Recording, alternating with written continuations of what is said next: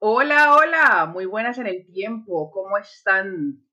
Espero pues que todas las buenas energías estén rodeando sus hogares. Aquí hoy, pues con Omi, como bien saben, estamos aquí reunidos en nuestro muy apetecido y muy añorado y muy esperado encuentro causal. ¿Cómo estás, Omi? Bueno. Súper bien, esperando esa causalidad que nos une cada, cada 15 días y estamos aquí bueno, mirando a ver qué nos trae este episodio nuevo.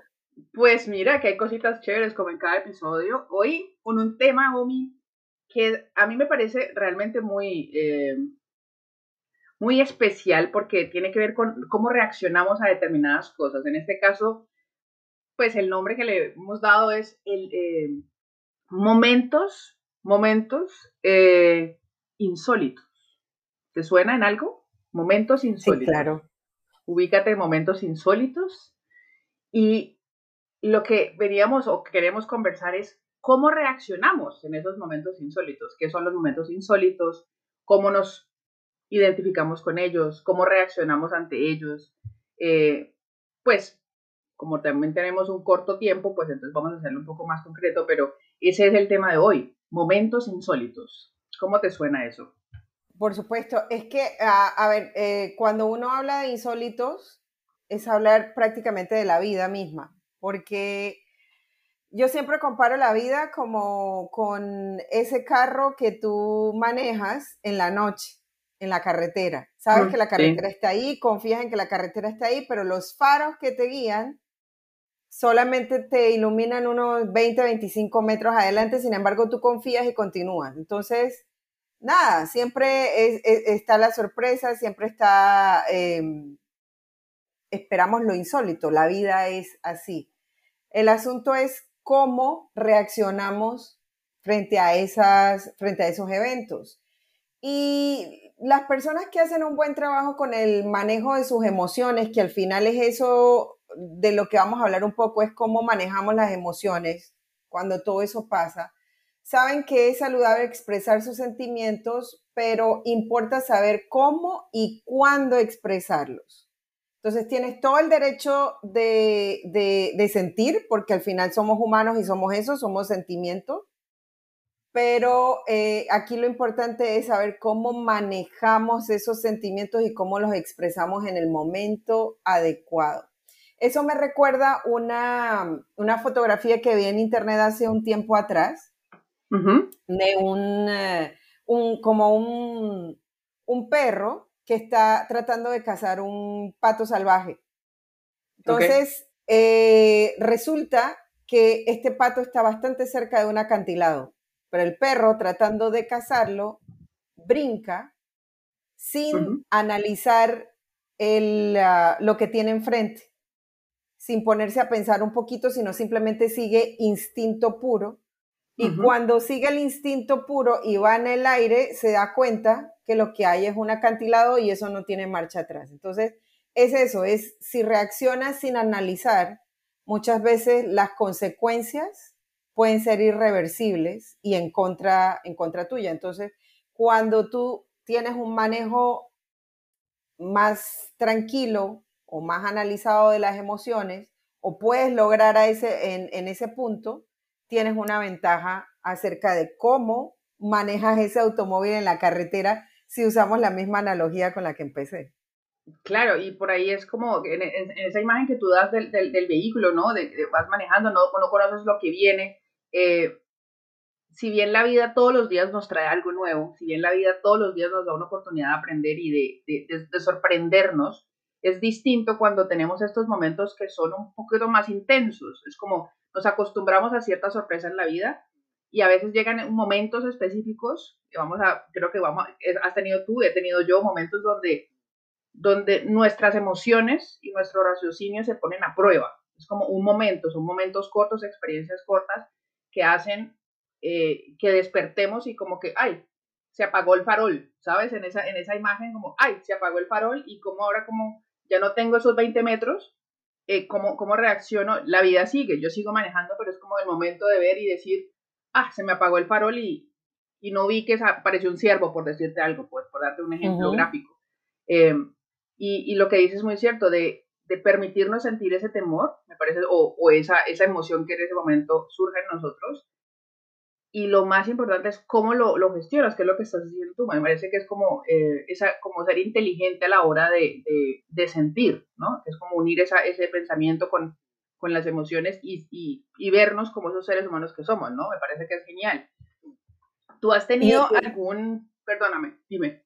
Y no, lo curioso también es que a veces también las personalidades, algunas personas detestan estas sorpresas y, y, eso no está mal, o sea, es parte, o sea, somos una diversidad tan grande de personalidades eh, que eso también influye en cómo, en, en cómo reaccionamos. Por ejemplo, me, me, acuerdo de, así rápidamente, de personas que eh, trabajan con un sueldo fijo. Todas las, aquí en Panamá se paga por, por quincena. Todas las quincenas reciben exactamente la misma cantidad de dinero. Hay personas que su personalidad no les, eso les desquicia. Necesitan un tipo de trabajo en el que cada quincena sea una sorpresa lo que van a recibir. o sea, que trabajan por comisiones. Eh, he hablado con mucha gente de eso y me dicen, mira, yo no soporto ver que todo el tiempo yo tenga exactamente lo mismo. Para mí no es un, un aliciente, me siento mal. Sin embargo, hay otras personas que prefieren como esa tranquilidad. Y ojo, ninguna de las dos cosas son ni buenas ni malas. Simplemente son personas y personalidades totalmente diferentes. Y, hay otras que, pues acá yo conozco, y me ha pasado por también con los extranjeros, me pasa mucho cuando hablo con los extranjeros, ¿no? Nos, nos pasa con mucha más frecuencia que esas sorpresas son cada vez más, más frecuentes, o sea, cada vez estamos frente a más situaciones extrañas porque son cosas que no, no, no estamos en nuestro entorno en el que nos manejamos y nos conocemos perfectamente, como pues estar en mi, en mi tierra pues, natal, pues me conozco, conozco los códigos, conozco eh, el, el ambiente y,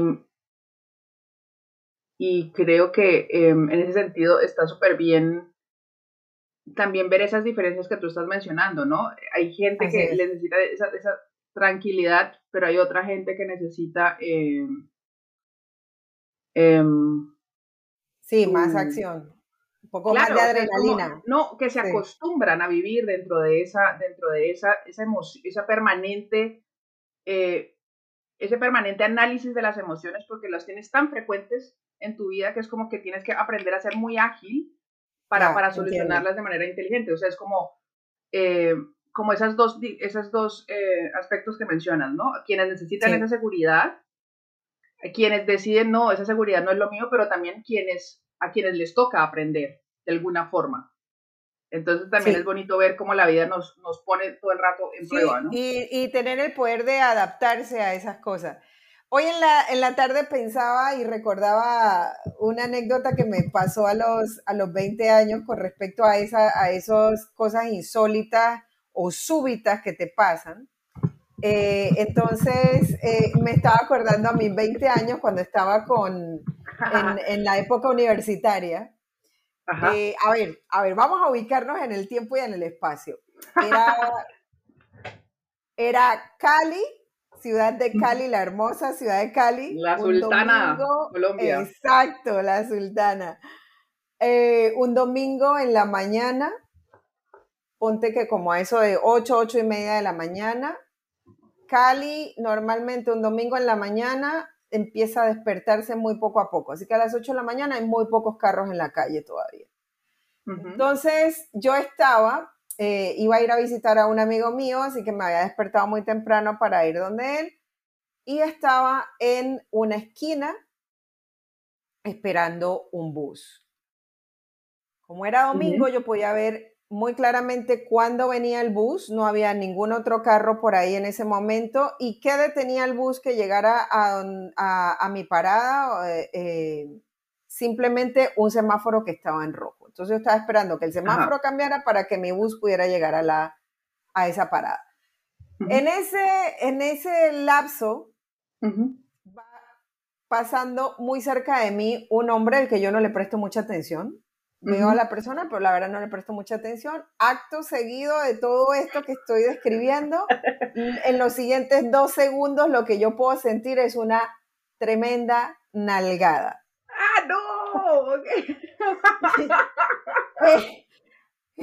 Inmediatamente mis orejas se ponen calientes y yo volteo, ah, le suelto una tremenda grosería y lo único que mi mente da y mi cuerpo dice es, voy detrás de ti. Y empiezo a correr detrás del tipo que me pegó la nalgada. Cuando el tipo ve que yo empiezo a correr detrás de él, pone los ojotes así como platos redondos y sale a correr también. Era un tipo pequeño, yo le pude haber dado alcance, pero me, me, sorprende. En esa época yo tenía, no estoy segura si 20 o 21, pero por ahí estaba más o menos la edad. Y me sorprende mucho cómo, cómo mi reacción en fracciones de segundo, mientras yo voy corriendo detrás del tipo, tengo la capacidad, y me sorprende hoy en día, la capacidad de ponerme a, pensar en fracciones de segundo. Si yo lo alcanzo y empiezo a pegarle, eh, el tipo va a reaccionar y puede que su reacción no sea muy buena y sea como sea un hombre con más fuerza que yo. Aparte, sin saber si, si, hay alguna sustancia de por medio o si tiene un cuchillo. Me explico, o sea, mil, mil cosas que en ese momento, en fracciones de segundo, me puse a pensar y me detuve. Entonces, ¿qué pasa? Llega, llega el, el bus, a todas esas ya el bus, o sea, ya se puso la luz verde, continúa el bus, el señor del bus abre la puerta y me dice, está bien, y yo lo único que atino a decirle es, déjeme subir. Y me subo, me siento y empiezo a estar muy nerviosa en la silla, pero callada, hasta que llego al lugar a donde iba, me bajo, toco en la puerta de la casa de mi amigo, este amigo abre la puerta y, yo pasé los siguientes 15 minutos llorando. Entonces ahí sí a soltar todo el torrente de emoción que llevaba encima. Claro. Pero, pero, pero sí, me sorprende mucho. Lo que te decía es que a, esa edad tener la, como la capacidad en ese momento de, reacción de, de, alguna manera protegerme de lo que yo estaba buscando más allá, aunque, aunque sintiera que debía cobrar venganza, entre comillas, por lo que me acababa de pasar o qué sé yo. Pero, pero pues sí, esa, esa, esa anécdota acerca de, de, la reacción dura, pura y física que tuve en ese momento. Y ese, ese freno, ¿no? Ahora me puedo reír, ahora me puedo reír, a pesar, y dejemos a un lado el tema de, de piropos y, y eh, maltratos que como mujeres recibimos a veces en Latinoamérica, fuera de ese, de ese tema que es muy amplio, no me quiero meter ahorita hoy en día tengo la capacidad de, poder analizar lo que me pasó y, pensar qué pude haber aprendido de, esa experiencia, ¿no? Pero claro. Esos, momentos, en e, eso, me parece súper genial porque es como el, momento en el que paras y observas, aunque estés, estás en una situación de, de mucha adrenalina, donde tu cuerpo te pide una cosa, tu cabeza te pide otra, es como ese momento en que se encuentran, entonces tomas una decisión y es como, no, sabes que ya, listo, eh, reacciono de otra forma, me voy, eh, has analizado, porque lo que has dicho que analizaste en ese momento en una fracción de segundo, una, película hollywoodense, básicamente. No, este man puede tener drogas, puede tener un cuchillo, todo lo que le pudiese haber pasado, eso pasa en un tiempo muy rápido. Cuán rápida es nuestra mente que nos crea todas esas ideas y, y tu cuerpo, sin embargo, es, o, tu, tu, presencia, tu ser, pues es más, más, más fuerte ante la situación y dices, ¿sabes qué? No, ya va, o sea, ya, voy para lo mío, sigo en lo mío y, y decido cambiar, ¿no? La dirección de esos pensamientos y decido cambiar el camino, ¿no? Que venía. A mí me parece muy divertido lo que acabas de decir porque, pues, tu historia es, es graciosa. Hoy en día nos, creo que nos podemos reír al respecto, lo acabas de decir a veces también es como momentos, a mí me pasó ahorita que pensaba yo, una vez yo iba para, en, hace poco de hecho me pasó, yo iba para, para Valencia un evento y me tocó hacer una escala en, en, en, Milán. Yo vivo en Alemania. De Alemania para Valencia, España. Para Valencia, España, sí. Entonces me tocó hacer una, se supone, yo había pagado pues mi trayecto, eh, pues, Alemania, España, directo, pero entonces había una escala y yo pensé que fue una escala normal, que es como pues la típica, ¿no? Que quedas dentro del aeropuerto y, esperas tu avión y después sale. Y yo decía, bueno, tengo, tengo seis horas de escala, entonces pues chévere. Eh, me llegan dos tickets, dos tickets y, entonces digo, pero ¿por qué tengo que tener dos tickets? O sea, ¿no? ¿Por qué? Si, si solo pagué uno, ¿no? ¿Por qué tengo dos? Y bueno, no, no entendí muy bien por qué, pero resultó que mi escala pues era en Milán y yo llegué a Milán y yo creí que yo iba a entrar a, pues a, la parte normal de, de, espera, pues a la sala de espera normal. Cuando veo y salimos y no, no sabía, eh, mi vuelo llegaba y nos metieron a, a, las bandas donde se recogen las maletas y nos sacaron del aeropuerto. Y cuando estaba en esa situación, es decir, nosotros, yo llegué a Milán, estoy en las bandas de, de las maletas, digo, ah, qué interesante, en el aeropuerto de Milán, eh, pues es distinto. El caso es que me tocó salir del aeropuerto y no pude volver a entrar porque era en la, medianoche y no podíamos entrar de nuevo. Entonces eh, me tocó dormir a una ventana de la calle. Eh, cuando vas viajando, pues no es muy rico viajar, dormir en la calle. Yo sentí que estaba durmiendo en la calle, estaba al lado, al, lado de, donde yo estaba, de este lado de la ventana, eh, estábamos todos los pasajeros haciendo nuestra escala y del otro lado de la ventana estaban las personas de la calle, italianos, y personas de la calle en Italia durmiendo. O sea, estamos todos tirados en el piso con una separación de la ventana. Yo te digo que hace unos años yo hubiese pegado el grito en el cielo, hubiese hecho un escándalo de, de ¿no? De cómo es posible que yo pague un vuelo y me toque dormir en la calle, no tengo una silla donde sentarme, nada, ¿sabes? Ajá, ajá. Pero también salió mi otra, mi, mi, mi alma eh, scout, mi alma de campamento y de tal. Fue como, mira, ¿sabes qué? No sirve de nada en este momento escandalizarte, crear ahorita un show para algo, si la única que se va a hacer daño sos vos. Entonces, hacete la vida amable, sentate un ratico, mirar qué puedes hacer. Y, y mira que yo ahí sí digo, sí he crecido, o sea, sí, sí he, he, cambiado mi manera de pensar y de ver las situaciones y creo que sí he trabajado esa inteligencia de, de, emocional que hoy día llaman, ¿no? Es como, eh, cuándo sí, cuándo no, cómo, qué me hace bien, qué no me hace bien, me escuché, no me escuché, ¿sabes? Entonces, eh, en esas situaciones que nos sacan, que nos apagan ese farol de esa carretera, es muy bonito ver cómo hemos cambiado y cómo somos conscientes de ese cambio y lo que genera el bienestar para nosotros haber cambiado esas, esas conductas o esas maneras de pensar o esas maneras de reaccionar. Entonces, súper bonito eso que comentas porque porque sí le dice a nuestros, a nuestros oyentes que hay una manera, que siempre podemos cambiar y que estamos en el proceso. En tu caso fue cuando, ¿no? A tus 20. Lo mío es ahorita ya en otro momento de la vida. Eh, pero seguiremos creciendo y siempre hay esa posibilidad, ¿no? Reconocernos en los, sentimientos y, y, ser inteligentes a la hora de, eh, de, de sentir estas emociones que son ese apagón de farol, digo yo hoy, así. Así es, tal cual. Entonces, eh, yo siento que, mm, no es lo, que te pasa, o sea, lo importante en la vida no es lo que te pasa, sino es qué haces con lo que te pasa. al final es cómo reaccionas, eh, cómo, cómo decides tú que de ahí en adelante con eso que te pasa continúas, te quedas quejándote o continúas aprendiendo de la experiencia que te acaba de pasar y la trasciendes y la superas. Te quedas en el problema la lección, o la, solución, la lección aprendida. Exacto. Y con la lección aprendida, o sea, siempre como tratando de, de a veces no es fácil, a veces los momentos em, o los mensajes de la vida están ocultos y a veces es muy difícil saberlo. Pero cuando tú logras hacer ese análisis y logras tener como esa, eh, ese momento de aprendizaje en la vida, entonces allí es donde, donde vale la pena. Si no logras aprender eso, eh, o si no logras encontrarlo, créeme que la vida le va a subir el volumen a esa situación y se te va a volver a repetir. y que eh, no siempre podemos solucionarlo solos, ¿no?